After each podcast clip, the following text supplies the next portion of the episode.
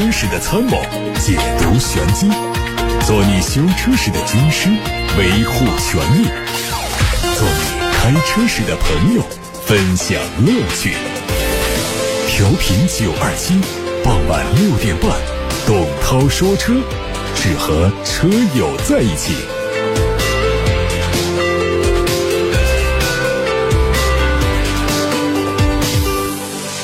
各位好，我是董涛，欢迎在六点半到七点半听直播。董涛说车，回答大家的选车用车提问。八六八六热线开通，还有董涛说车微信公众号可以留言。看新闻，十月一号，长城汽车二零二一阿拉善英雄会正式开营，长城炮集结炮火联盟全国二十多个省队车友。开启共创大会，成立皮卡学院，启动长城炮千人共创关计划。同时，个性化定制车型黑弹女装炮正式交车，还有火炮。龙弹、长城炮大圣、纵横长城炮等重磅车型集体亮相。在共创大会上，基于用户需求，长城炮宣布正式成立皮卡学院，为广大皮卡用户提供一个学习交流的平台。同时，邀请越野、钓鱼、机车、登山、公益救援、改装等六大领域行业大咖担任分院院长，促使跨界真正无界，让用户在不同的兴趣圈层都能找到归属感。新一轮的成品油。调价窗口将在十月九号二十四时重新开启。根据相关机构预测，预计油价每吨上调两百一十五元，折合成升来计算，预计油价上调价格在每升一毛六到一毛九。如果油价上调，将是国内油价迎来第十三次上调。二零二一年，国内成品油调价已经呈现了十二涨三跌三搁浅的格局。接着上次调价，汽油价格累计每吨上调了一千三百五十五元，柴油价格每吨累计上调了一千三百零五元。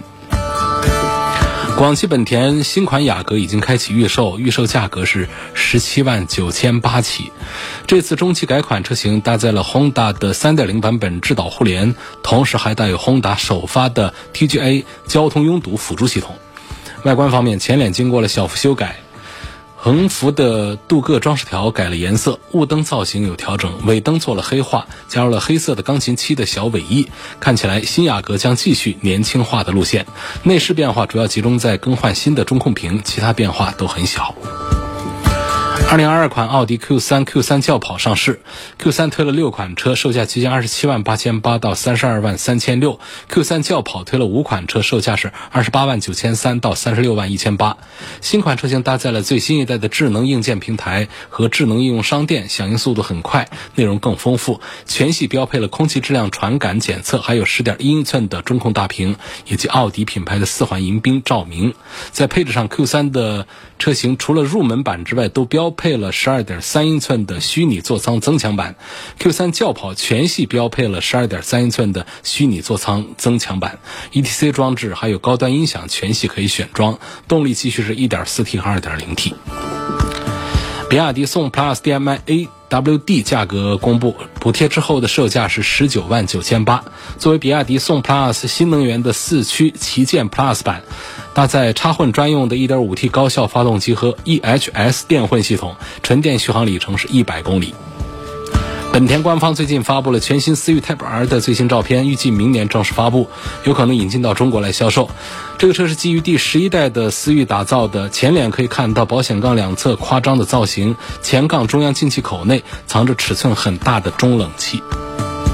广汽传祺的全新一代 GS 八开启预售，五款车型的预售价格十八万八千八到二十四万六千八，预计四季度上市。外观和老款采用相同的方正设计，不同的是前脸是全新的立体微型中网，搭配棱角分明的三段式下包围，整体造型相对硬朗。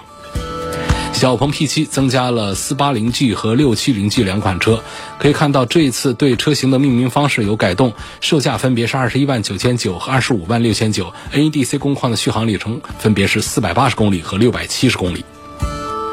二零二二款的新领克零五上市，四款车型的售价是十七万五千八到二十一万二千八。外观继续采用了熟悉的家族设计语言，独特的车身配色进一步展现运动属性。内饰是沿用了老款的中控布局，动力是二点零 T 配八 AT。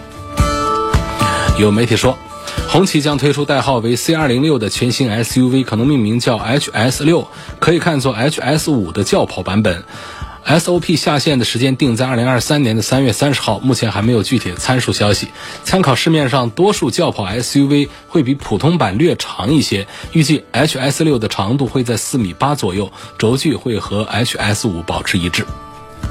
二零二二款的长安 CS 五五 Plus 蓝鲸版上市的消息，三款配置的售价区间是九万二千九到十一万三千九。它主要针对配置和细节做了优化，比如说内饰中央扶手区域的皮质包裹颜色改成了红色，同时还增加了启停系统，驾驶模式也有调整。配置方面，入门车型都有 LED 尾灯、天窗、双联屏和十七寸的轮毂。中配车型增加了 LED 大灯、无钥匙进入、一键启动、外后视镜电加热和18寸的轮毂。高配版本就有了全景天窗、360全景影像、行车记录仪、六颗安全气囊和驾驶席的座椅加热。回答大家的选车用车提问，有个朋友的话题挺有意思的啊，我们来聊一聊。一位姓宋的网友在微信后台问我说：“涛哥，今年十一啊，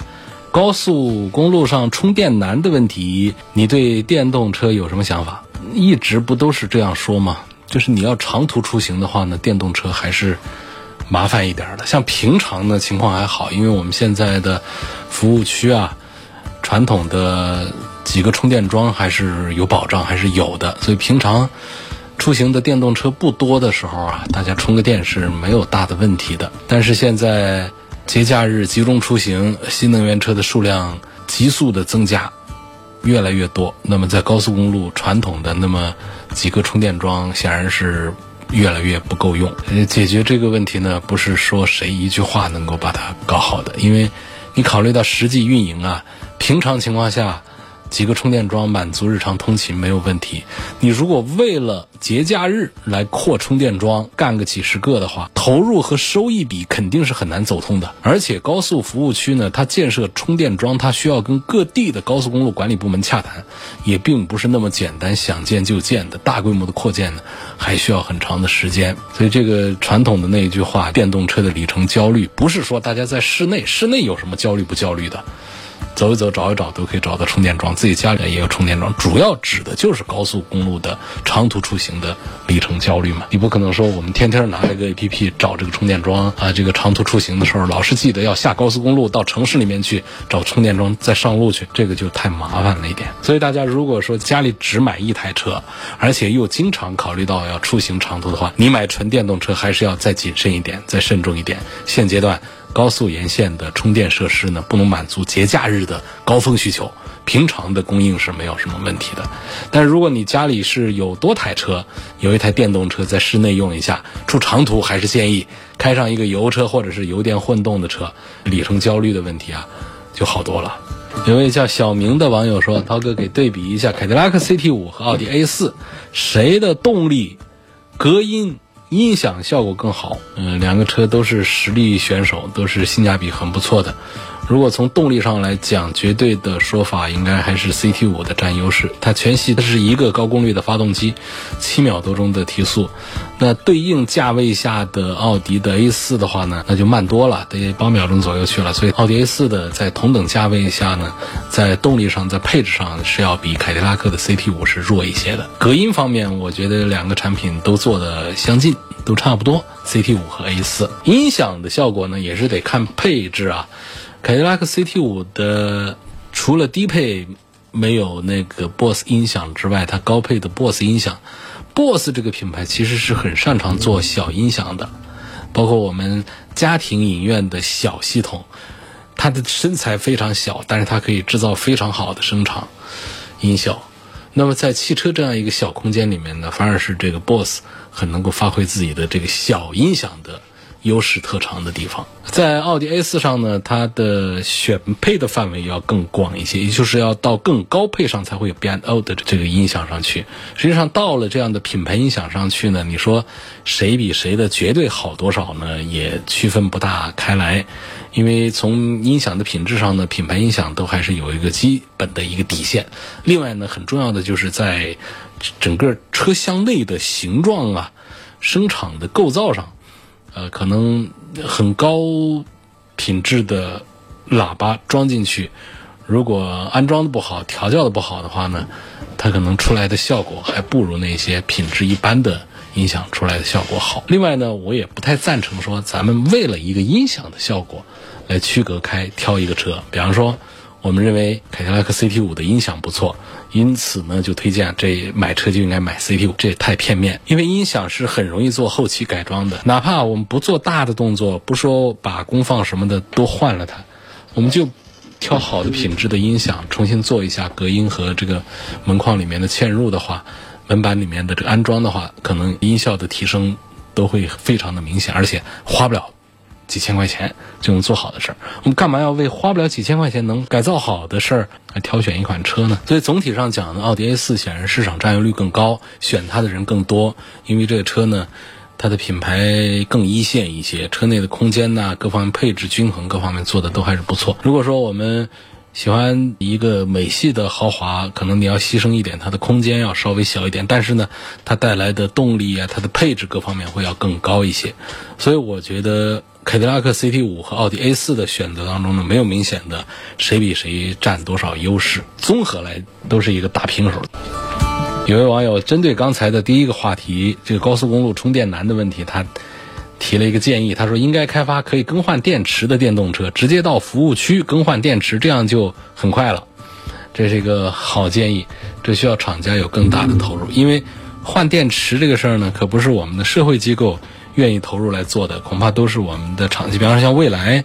他们是最早独家的推出了换电，但是这个换电设施的投入是比较大的。如果说我们在高速公路的服务区把这个换电的设施做上，还是刚才前面说的那个矛盾呢？就是你平常呢资源又饱和了、多余了、浪费了、损耗大，到了节假日的时候你又不够用，又排着队。又麻烦，所以这个就是高峰和低谷之间的平衡啊，这是很难办好的一件事儿。所以我们这个高峰和低谷之间的平衡，在消费领域里面是比较多见的。不管是餐饮美食啊，还是其他的快消，都往往面对这样的问题。大家为了筹备一个节假日，能够怎样怎样，这是一个临时的，我们不可能把这样的筹备平铺到平常去。那么到了重投入的这种充电设施的以及更换电池的设备上，那就更不可能说我们为了一个十一长假，咱们厂家马上投一批服务区，然后十一长假过后这东西再收走呢，把人员再解散吗？所以这样的话呢，成本会非常的高。所以这是一个循序渐进的，根据这个新能源汽车的发展，它是一步步来的，慢慢的增加。像过去高速公路都没有充电设施呢。那个时候也有新能源车，也有纯电车，那是那时候。后来纯电动车越来越多，服务区开始建充电桩、充电站，城市里面也越来越多。但是呢，一到了高峰节假日出行，新能源汽车卖的越来越多的时候，又不够用。所以这样的一个矛盾，它是在不停的平衡、不停的进步当中，就往后会越来越多。但是这个冲突会一直有，可能到最后整个大换代。新能源车占据主流，传统的燃油车越来越少的时候，到那个时候，这样的矛盾呢，才会得到根本的解决。所以现在大家操心着急出主意，我实话讲都没啥用。他要根据产业的发展的节奏来。有位网友希望聊一聊广汽传祺影豹的话题。这个影豹是刚刚才上，嗯，有四款车，卖价九万八千八到十二万八。围绕着十万这么一个主力价位来，1.5T 发动机配个七速的湿式双离合，这个车主要在外观上还有在动力上这两点上还是比较有优势的，因为它的这个呃提速的表现还不错，在外形上呢能看到与众不同的那种运动风格，包括它的线条很紧凑。啊，獠牙式的日间行车灯啊，等等，都是一种宽体低趴的视觉效果。其他在配置方面呢也还有一些运动的东西，比方说高配的它会有亮色碳纤维的装饰，还有红黑的内饰搭配等等。啊，整车呢还是比较符合我们年轻人的一个购买的需求。广汽传祺的影豹。另外网友留言希望聊一聊汽车锁门的话题，我们看看他的意思啊。他说：“我觉得这个还挺有意思的。一般德系车啊都有自动落锁，并且是锁车外面，而日系车呢只能锁里面，并且要手动上锁。个人觉得德系车更加科学、更加安全，因为锁外面能防止坏人抢劫，而日系车锁里面呢很容易遭受安全事故，并且遗落小孩在车内导致悲剧发生。这位网友说，在我看来，德系车的工程师是用户思维，而日系车的工程师是典型的工程师思维。希望涛哥也谈谈你的看法。呃，我赞成你的观点当中的相当一部分，因为你说到这个工程师思维和用户思维呢，在德系车和日系车上，我觉得分辨的不是太清晰，因为反而在日系车上有更多的是是用户思维的导向的，比方说我们会发现日系车很贴心的储物啊。一些小的设计比德系车做得更加人性化。你说这样的人性化，难道不是用户思维吗？难道是工程师思维吗？好，如果我们说德系车都是用户思维的话，看德系车其实它有很多方面，它是纯讲机械的，比较钻牛角尖儿的那种讲机械的。实际上他们。更多的像一种工程师思维啊，当然这个也不绝对啊。举例来说的话呢，说到这个门锁，门锁关于德系车的自动落锁，日系车需要手动上锁，这个好像也不绝对，因为也有日系车是有带自动落锁的。但是确实有一个大概率的就是德系车擅长于配这个自动落锁，但是这个自动落锁它一定要匹配一个自动解锁，否则的话呢，它其实也有安全隐患。如果它不能自动解锁，我们发生一个碰撞事故，想救援。车里的人已经失去了响应能力，我们车外的人把车门死活打不开，还得砸玻璃。实际上，这个也是耽误我们救援的进程。包括这个从里开车门，如果说小孩在里头行驶当中把车门打开，这其实也是一个隐患。所以它也不是一个绝对的，都是有利有弊。不过呢，日系车这方面减配倒是有点。有位叫五心的网友说，风神 S 三零开了十一年，除了油耗很高以外呢，其他都很满意。最近想换车。问这个风神的奕炫 GS 它怎么样？跟这个长城的 H 六啊、M 六啊，跟这些相比，有些什么好的建议？其实倒不是说从车本身上来讲啊，我觉得就是你换一个品牌可能会体会到不同的呃感受。车上呢，你说我们自主品牌。不管是长城也好，风神也好，销量上可能长城的要大一些，但实际上从车的这个素质品质上来讲，谁能比谁有明显的好多少，这个也谈不上了。所以我觉得，推荐这位叫五心的网友呢，可以换一个品牌试一下啊。风神的奕炫 GS 这个车呢，本身我觉得素质做的也还是不错，厂家也是够本够投入，不管是从外观的设计上的用力啊，还是在配置方面。到了高配上用的这个一百五十匹马力的一点五 T，不是说很大的动力的话呢，起码开的感觉呢还是够用。然后十万块钱的一个价格上呢，在配置方面也还是比较的充沛的。呃，从这个安全配置啊，到各方面的舒适配置，各方面拿到车你看看呢，就确实要比这个风神的 S 三零啊，那整个是。提高了几个档次的一个车，那跟你当时买这个 S 三零的价格是差不多的，确实是升了一个级。但你要是跟这个长城 H 六这样的销量比较大的产品来比较起来的话，你会发现在长城 H 六上会看到更多成熟的东西，不管是它在设计上啊，在用料啊，在很多方面也有自己的一些优势。所以我纯粹是从这个一个私人用户开了这么多年的一个对着一个风神的一个东风的 logo，然后再换车的时候呢，其实可以考虑换一个别的品牌的 logo，尝试一下其他汽车厂家制造的产品以及其他的品牌的 4S 店带给你的售后服务方面的一些变化。下面有个朋友说，呃，这是一个其实涉及到了一个消费投诉了。他说他买了一个奥迪的车，奥迪 Q5L，是一九年七月份买的。至今换过两次车灯，一次是一九年九月份换的，一次呢是去年九月份。我怀疑两次换的都是副厂件，因为时间不到两年，都出现了车灯发白、灯表面开始掉皮的现象。找四 S 店呢，他们说是因为我自己在外面修车导致的，但实际上根本就没有在外面修过。希望节目组能帮我维权。我想找第三方鉴定，希望可以推荐一个有资质的鉴定机构。这是一个比较难的一个投诉案例，因为大家担心这个副厂件，其实，呃，这样的事情会发生。但是我面临的问题就有两个，第一个就是我厂家什么时候承诺过要用生产线上的汽车制造的那个原厂件的？我只要是正规厂家提供的、供应商提供的这个货品，其实在这个消费流通领域里面，它都不是违法的。这是第一个问题。呃很难办。第二个很难办的问题就是如何鉴定说这个灯是在店里换的，而不是在外面换的，这恐怕也是一个比较麻烦的。就是如果说有一些零部件上面它有一些序列编号做了一些登记，那倒是还好。可以追溯到这个物流的整个源头，但是没有这样的一些登记，只是说换了一个灯，或者说怎样的话，那你这个灯是不是就是厂里换的那个灯？它就是一个很难鉴定的。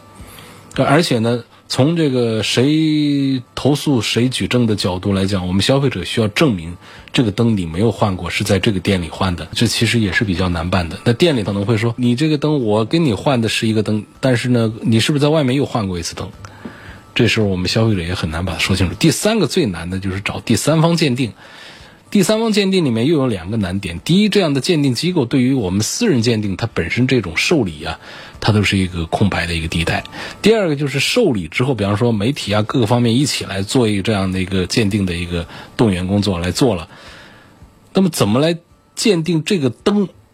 它出现了侵权的现象，这也是一个非常困难的、非常麻烦的事儿。总之，汪先生这个信息我记录下来，会把信息反馈到当时四 S 店核实相关情况之后再给你对。好，今天就说到这儿了，感谢各位收听和参与晚上六点半到七点半钟直播的董涛说车，我们下次节目再会。错过收听的，可以通过董涛说车的全媒体平台找到往期节目的重播音频。